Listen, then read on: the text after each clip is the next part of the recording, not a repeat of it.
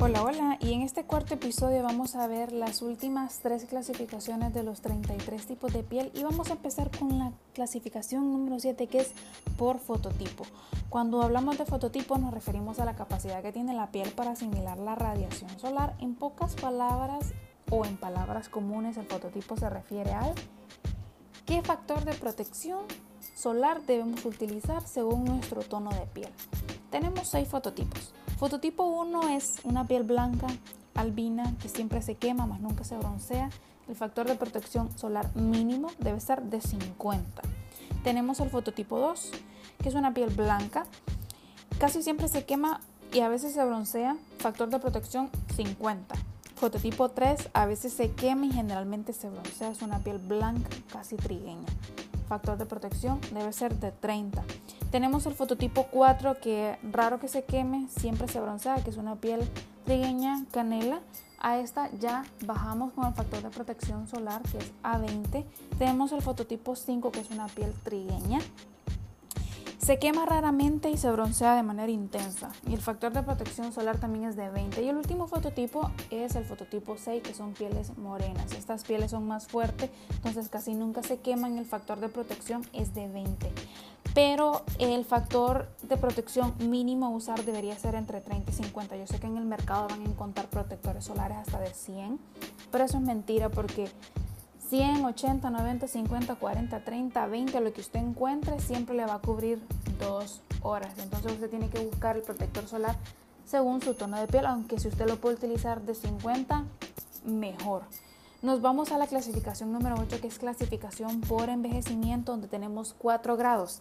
Tenemos el grado 1, que es grado de prevención, que es un tipo de piel que aún no se le puede llamar envejecimiento, pero es un tipo de piel que aunque es joven, quiere comenzar a prevenir. O sea, cuando estamos en nuestra adolescencia, en nuestros 20, que decimos, ok, estoy a tiempo, me quiero empezar a cuidar, y estamos en un grado de prevención y como mucho lo que hay son finas líneas de expresión en el contorno de los ojos, lo cual es completamente normal.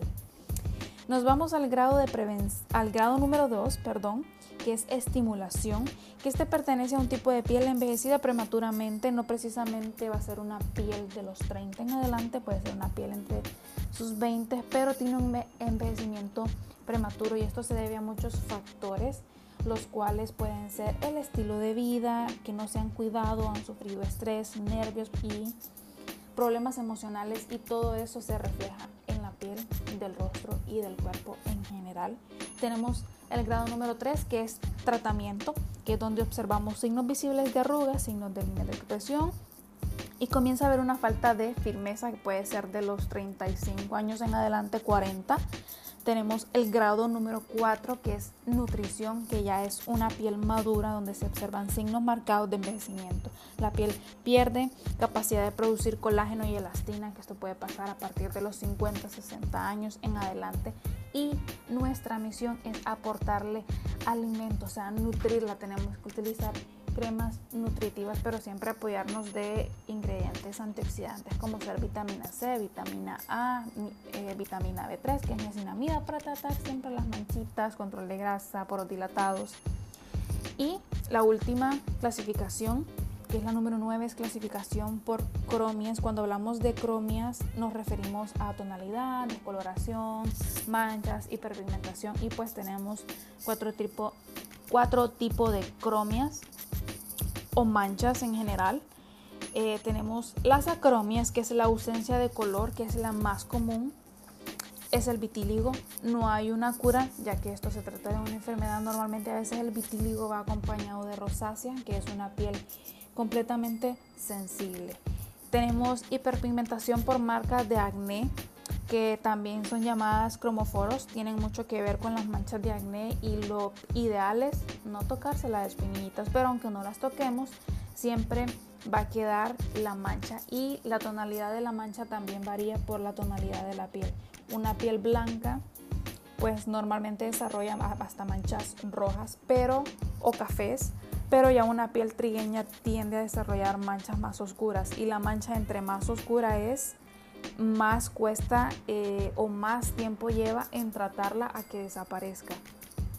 Tenemos hiperpigmentación hormonal, como la misma palabra lo dice, pues aparecen por, cambios hormonales, no solo del periodo, también, sino que por el embarazo, la lactancia, toma de, medicamentos, eh, fotosensibilidad, que a veces eh, la piel se hace fotosensible cuando utilizamos productos que son fotosensibles al sol, como hay muchos productos como perfumes, cremas, que más bien en vez de hacernos un bien nos hacen un daño porque son fotosensibles al sol.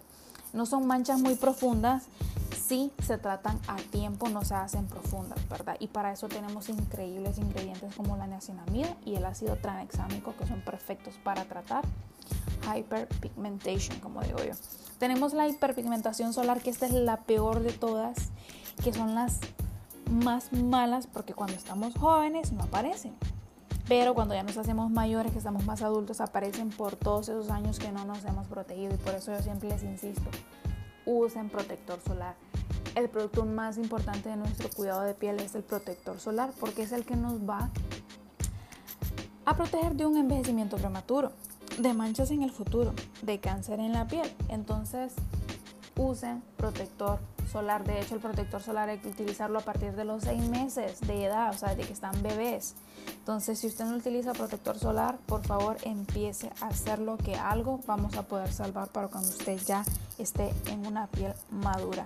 Y pues bueno, estas son las nueve clasificaciones de los 33 tipos de piel. Creo que ustedes aquí ya pueden observar, eh, determinar que la piel va más allá de decir que soy piel seca, que soy piel grasa, que soy piel mixta o piel sensible.